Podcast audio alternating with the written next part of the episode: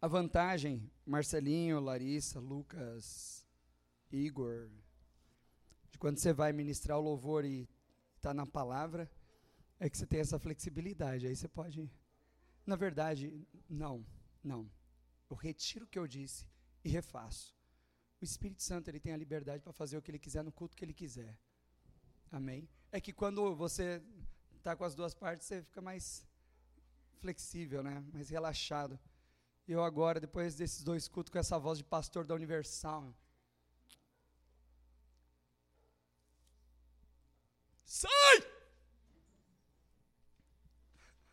Dormi, se dormir eu vou falar, acorda!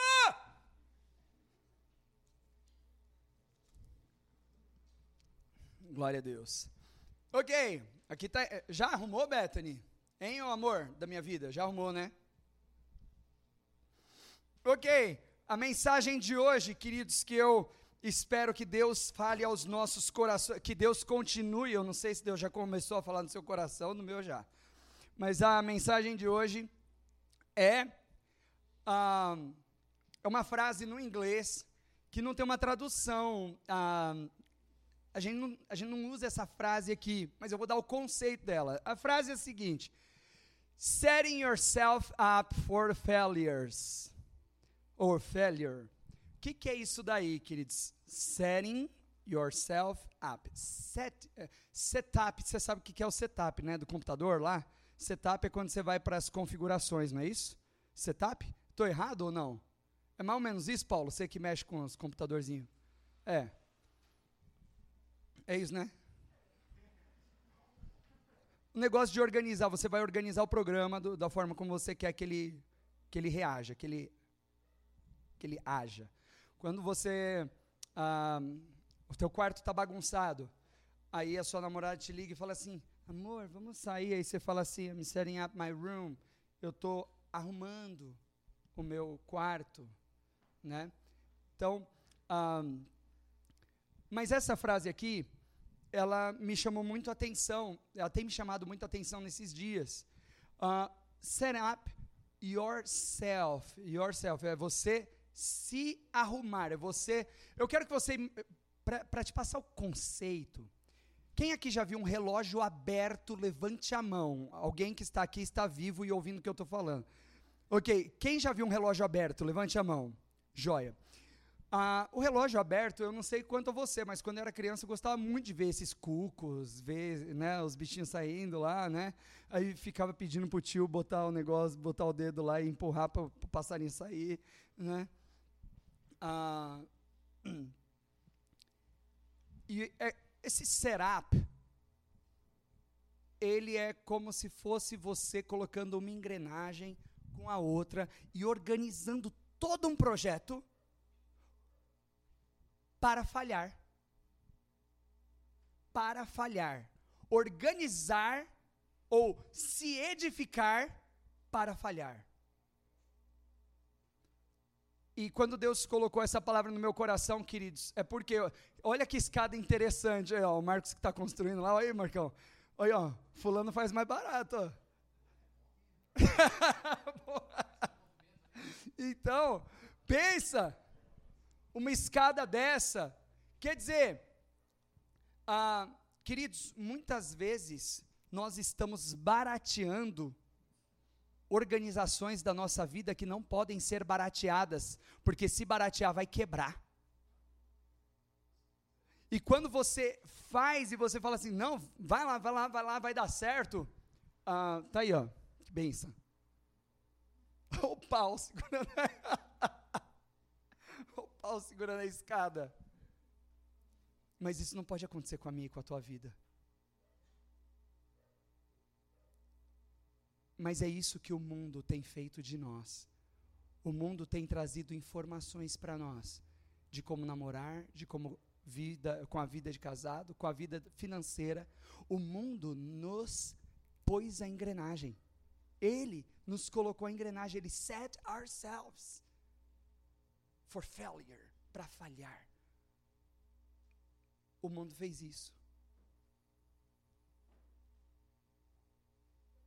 O mundo fala para você assim, Não pode transar antes do casamento, pega nada. É verdade, eles falam isso daí. Só que na hora que você engravida, mocinha, e você está lá na beira da privada vomitando, aquele que falou que podia, ele não está pagando seu plano de saúde, ele não está lá com você te encorajando com a mão nas suas costas. Ele não está ele não está varrendo sua casa, ele não está pagando, ele não está pagando as fraldas dos seus filhos. Ele só enfia as engrenagens dentro de nós e fala: "Vai". Por quê? Porque quando você assiste uma novela, todo mundo é rico, cara, cada casão na novela.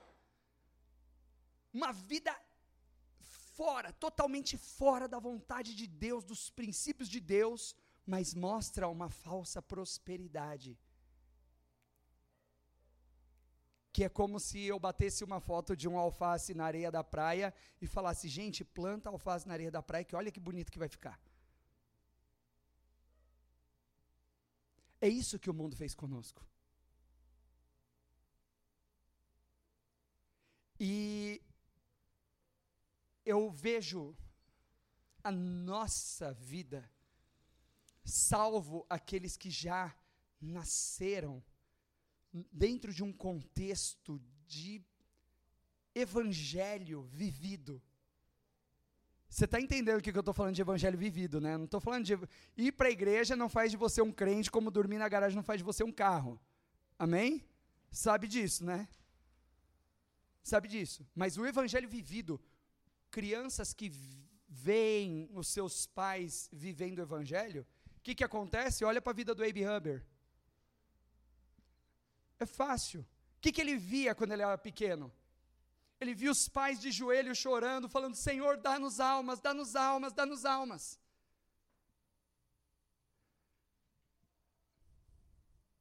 Ele não pensa em outra coisa. Por quê? Porque cresceu dentro de um contexto do centro da vontade de Deus, onde toda a transformação já foi feita. O mundo nos deu informações de como agir e de como reagir, e estas informações, se elas não forem confrontadas pela palavra de Deus. Essas engrenagens tiradas de dentro de nós e colocadas as engrenagens da palavra de Deus, ela vai nos fazer falhar. Em qual área? Eu não sei, essa escada aí pode representar qualquer coisa na tua vida.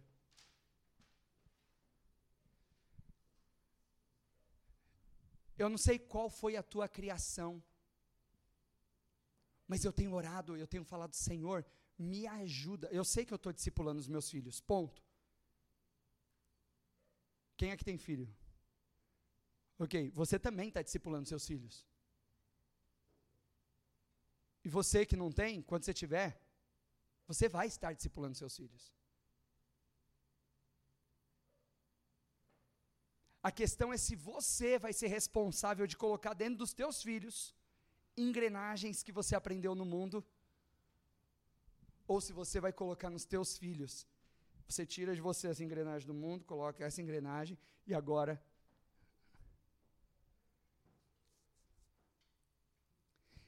Por quê? Porque o mundo ele quer que você fale. Olha esse versículo Provérbios 19, 3. Provérbios 19, 3. Olha aqui que legal o que, que diz. Tiago, você põe para gente, por favor? Olha isso, gente, olha que, olha que chique esse versículo. A tolice de uma pessoa perverte o seu caminho, mas é contra o Senhor que o seu coração se irrita. Olha isso. A tolice de uma pessoa perverte o seu caminho, mas é contra o Senhor que o seu coração se ira. Tem uma pessoa da minha família que é grandão, joga, joga basquete tudo, e um amigo dele que jogava basquete também. Ah, eles iam todo fim de semana para balada, catava muita mina, rebentava, usava as mulheres como um chiclete usado mesmo. Jogava fora, cuspia depois. Aí o que, que aconteceu? Ele, esse amigo dele, com 22 anos de idade, tamanho do Marcão, assim, ó, cara, essa raça de gigantes, né? Os filhos de Enad, né? Golias, aquele pessoal todo lá, né? ele ele pegou, ele estava com câncer nos, no, no, nos testículos. E aí ele não podia mais, ele não podia mais catar todas as meninas na balada, ele não podia catar mais ninguém. Ele não podia mais ter filho. 22 anos. Aí, esse cara falou assim para mim: Pô, meu, meu, eu cheguei para Deus e falei: Deus, olha aí, não sei o quê, não sei o que. Cara, a tolice de uma pessoa perverte o seu caminho, mas é contra o Senhor que o seu coração se ira. Por quê? Por que, que se ira? Porque eles não sabem que o nosso Deus, Ele é um Deus bom, totalmente bom. O nosso Deus, Ele nunca pensou mal a nosso respeito. Ele é um Deus amável, Ele é um Deus amigo, ele nunca nos fez mal. Ele só fez o bem para nós. Aí tinha um filme que eu, eu, agora eu já esqueci o nome do cara. Ele parece Nicolas Cage, né? Mas era era o filme eu acho que chama A Minha Vida. É um filme de um cara que ele descobre que ele está com câncer e parece que a esposa está grávida ou tem filho pequeno, não sei. Não sei se você já viu esse filme. E aí ele começa a gravar vídeos da vida dele, eh, vídeos para ensinar os filhos, para ensinar o filho. Filme muito lindo, muito lindo, emocionante. Meus irmãos, deixa eu falar uma coisa para vocês. Isso foi o que Jesus fez por nós. Ele deixou os vídeos aqui. Mas cabe a nós assisti-los porque o nosso Pai, Ele nos discipulou. Mas nós não sabemos ainda. Então, queridos, deixa eu te falar uma coisa. Bota lá, bota o, o slide para mim lá, filhão, por favor. Deixa eu te falar uma coisa. Olha só esse slide do povo passando o mar.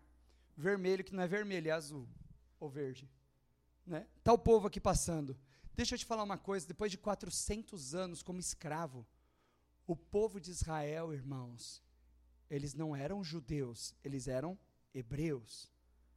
Ou seja, um dia Deus chegou para Abraão e falou assim: Abraão, que eu vou fazer de você uma nação muito grande e através dos seus filhos eu quero, eu quero alcançar os brasileiros.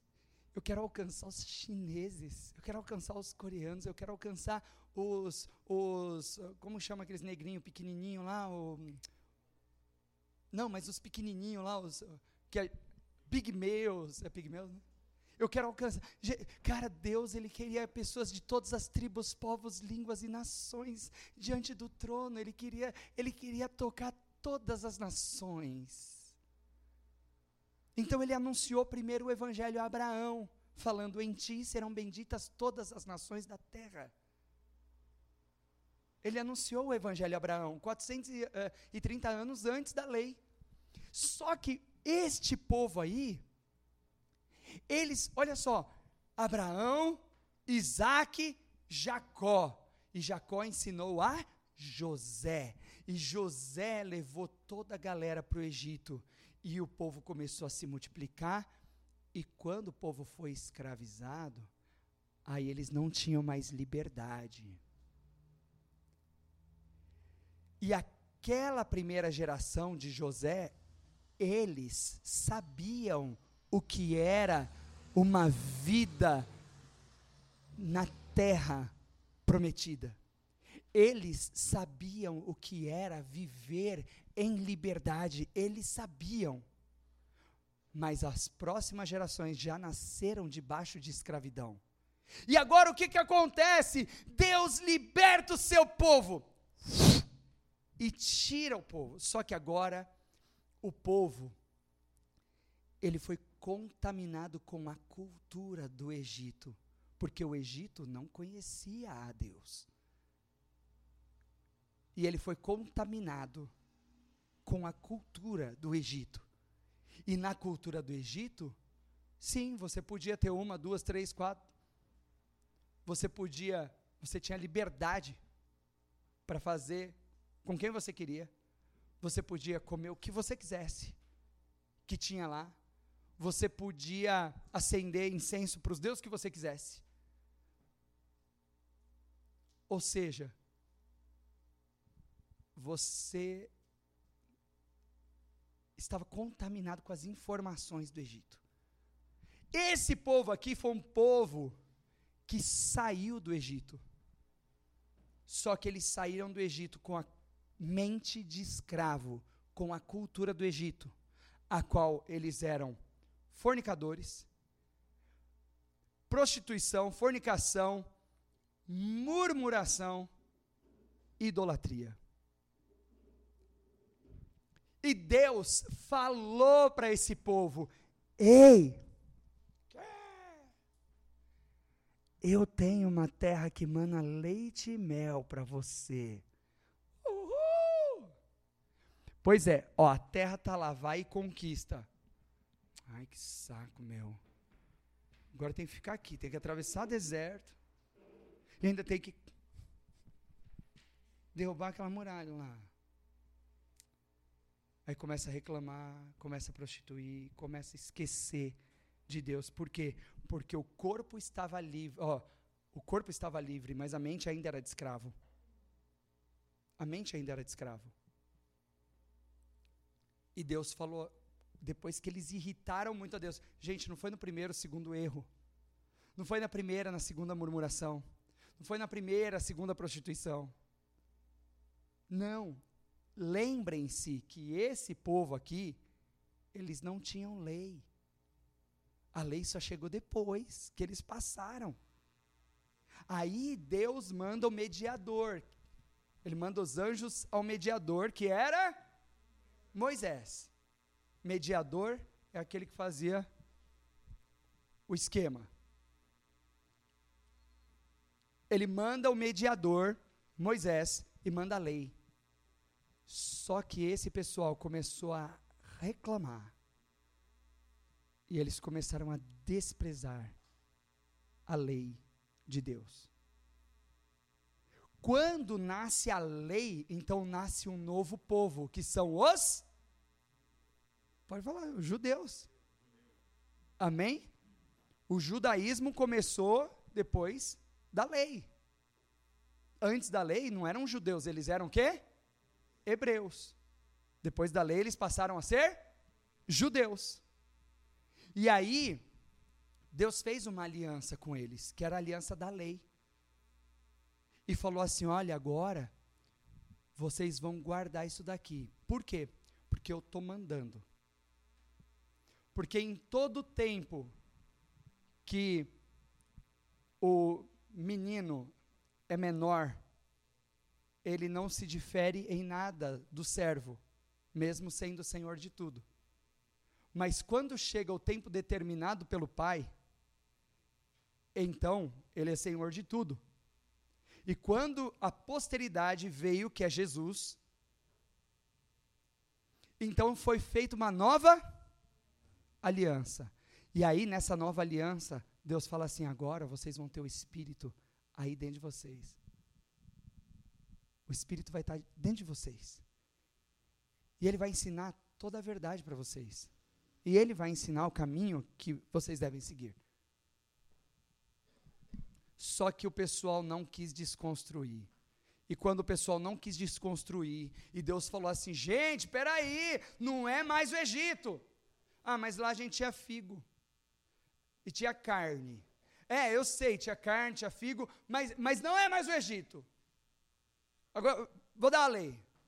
Aí deu a lei. E o pessoal nem aí, continuou desprezando.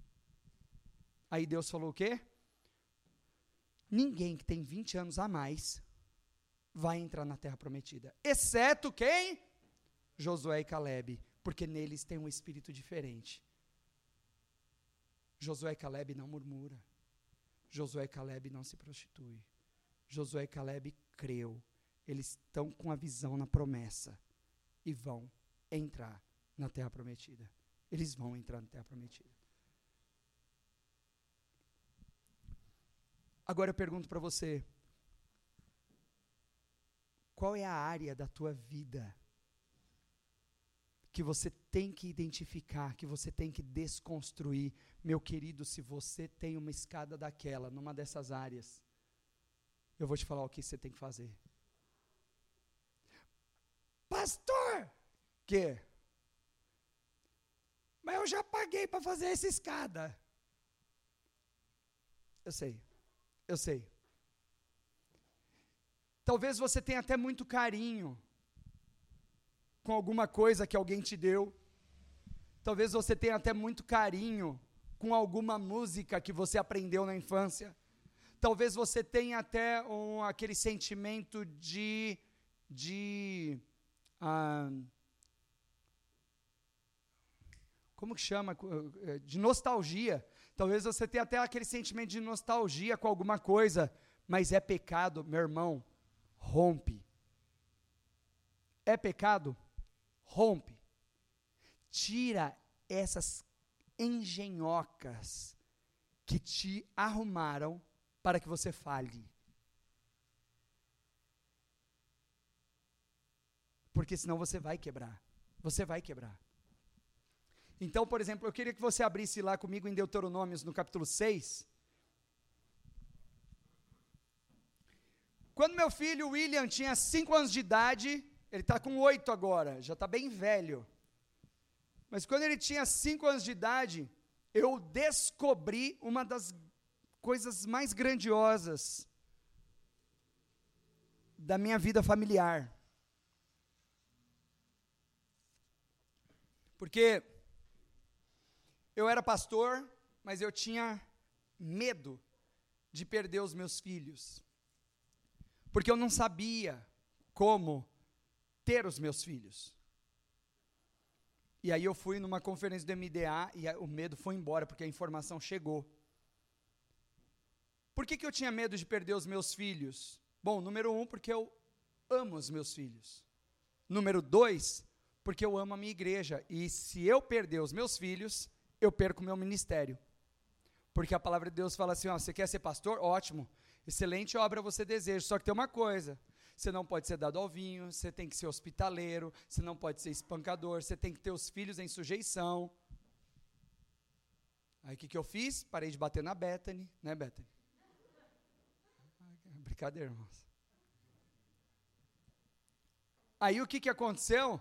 Eu falava assim: tudo bem, eu posso ter um monte dessas qualidades, mas e se eu perder os meus filhos? Eu não posso mais ser pastor. Posso para as pessoas, mas com legitimidade bíblica, porque é isso que interessa, amém, irmãos? É a legitimidade bíblica. Não é o que eu acho, não é o que eu quero. Ah, mas tem o dom, não interessa ter o dom. Tem que ter legitimidade. E a legitimidade bíblica é ter os filhos em sujeição. Se eu perco os filhos, eu não tenho legitimidade bíblica para ser pastor. Enquanto os meus filhos estão debaixo do meu teto, eles devem me respeitar, eles devem andar na linha. Quando eles saírem, eu tenho que confiar que eu fiz o meu melhor e deixar os resultados com Deus e com eles. Mas debaixo do meu teto, tem que andar na linha. Como? Por força? Não. Foi isso que eu aprendi. Escute, ó príncipe de Deus. Quem é príncipe de Deus ou princesa de Deus aqui? Levante sua mão. Sabe que Israel quer dizer príncipe de Deus, né? Ok. Então eu vou fazer uma oração. Você que não sabe se você é príncipe de Deus ou princesa de Deus, eu vou fazer uma oração. Você repete essa oração crendo e você vai se tornar um príncipe ou uma princesa de Deus. Amém? Porque é assim que acontece, é pela fé se com tua boca confessares a Jesus como Senhor, em teu coração creres que Deus ressuscitou dentre os mortos, será salvo. Né? Quem aqui é príncipe ou princesa de Deus, levante sua mão, tem convicção disso. Amém? Escute, ó, você que levantou a sua mão. o Senhor nosso Deus é o único Senhor. Vamos continuar. Portanto, ame o Senhor, seu Deus. Está é, tá errado, tá? É ame o Senhor, teu Deus, de todo o teu coração, de toda a tua alma, de toda a tua força, de todo o teu entendimento. Estas palavras que hoje te ordeno estarão no teu coração. Por que estarão no teu coração, irmãos? Diga comigo: a boca fala, o que o coração está cheio. Amém? Então, se você não encher o teu coração com as palavras que ele te ordenou, você vai encher o teu coração com outras coisas. E aí você vai falar outras coisas e os teus filhos vão falar outras coisas. Então essa palavra precisa estar onde? No teu coração.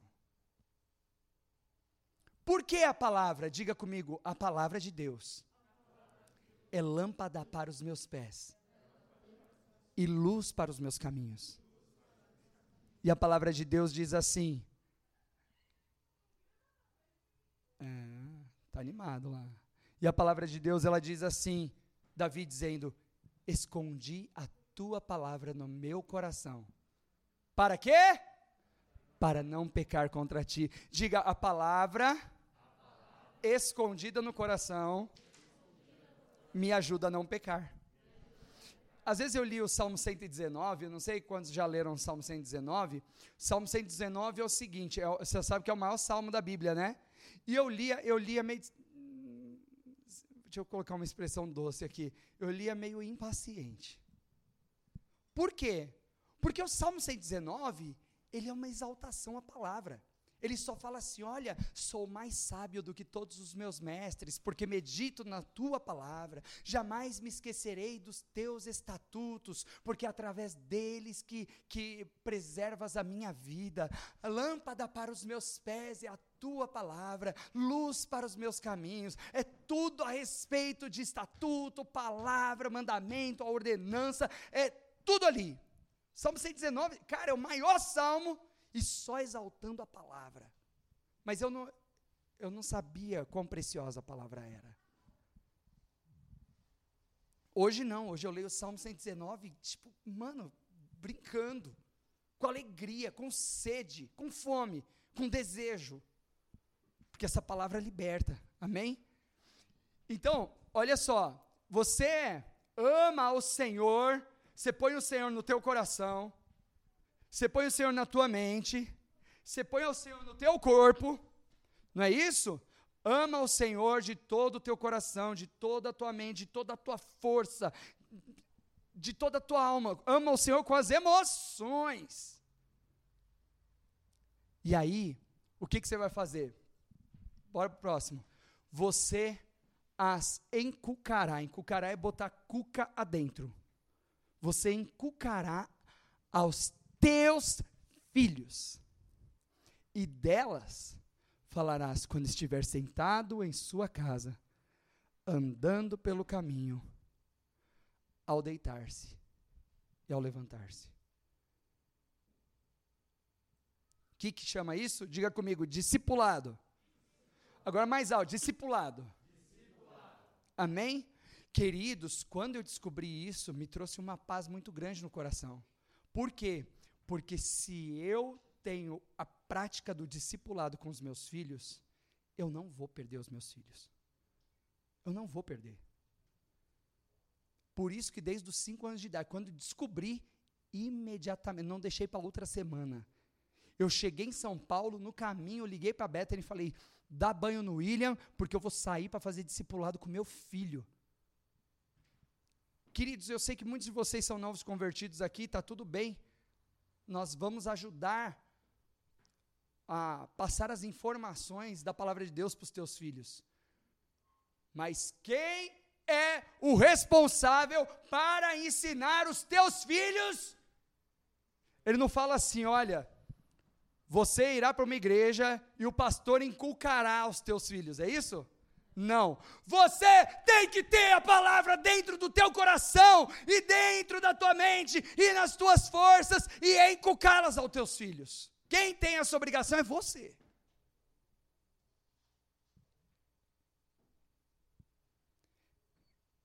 E aí você consegue entender por que tantos filhos desviados. Porque o mundo ensinou que se o teu filho precisa de educação, ele vai para onde? Para a escola. Começa errado. Se o teu filho precisa de alfabetização, ele vai para a escola, porque a escola não educa. A escola alfabetiza. Educação é com os pais. Espiritualidade é com os pais. Eu vou ensinar aos meus filhos sobre o meu Deus. Eu sou o responsável por isso. O que, que a igreja faz? Ajuda. Alimenta.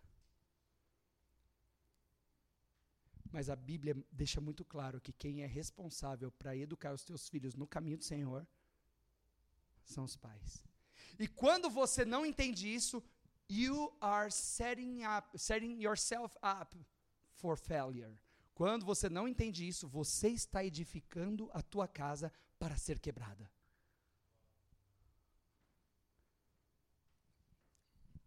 Vou parar por aqui e na próxima semana eu vou começar a falar. Eu queria falar só disso daqui. Era escravo, mente de escravo. E agora a gente tem que desmontar. Tem que quebrar essa escada. E a gente vai ter que reconstruir conforme a palavra.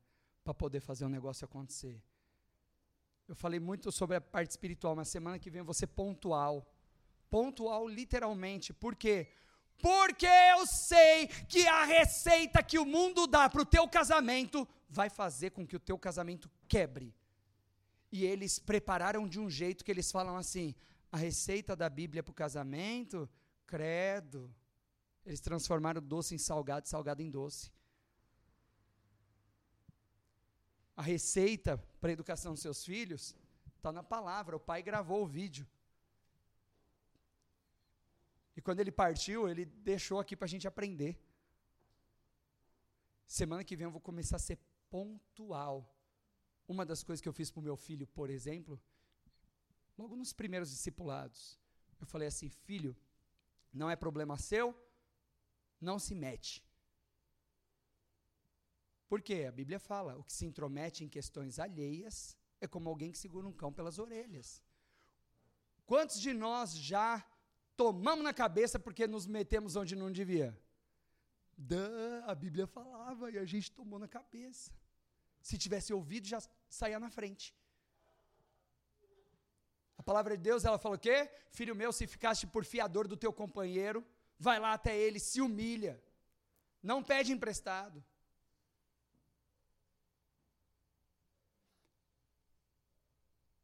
Quando já se meteram em crenca por causa disso, dã, por quê? Porque a palavra fala, mas o mundo fala assim: não, ó, essa casa você só aluga com fiador.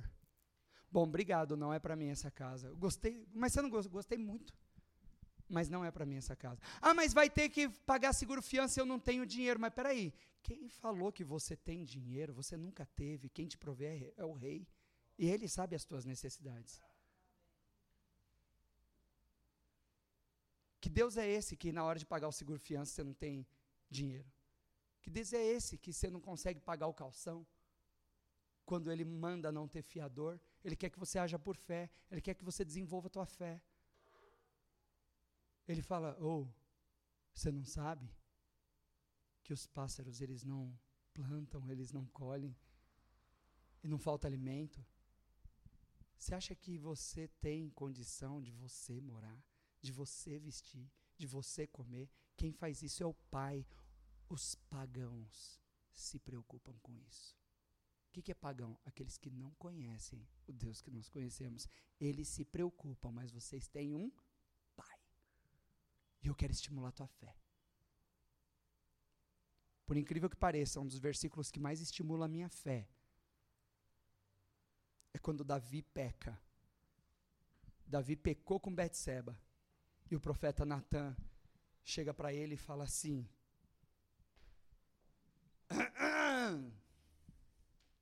Davi? Que? Que não, rapaz? Você é rei, mas eu sou profeta. Deixa eu te falar uma coisa. Aí conta a historinha lá. E aí o cara baixa a bola. Ele fala assim: Eu te tirei de trás da malhada. Você era um menino. Bonitinho, mas era menino. Pequenininho.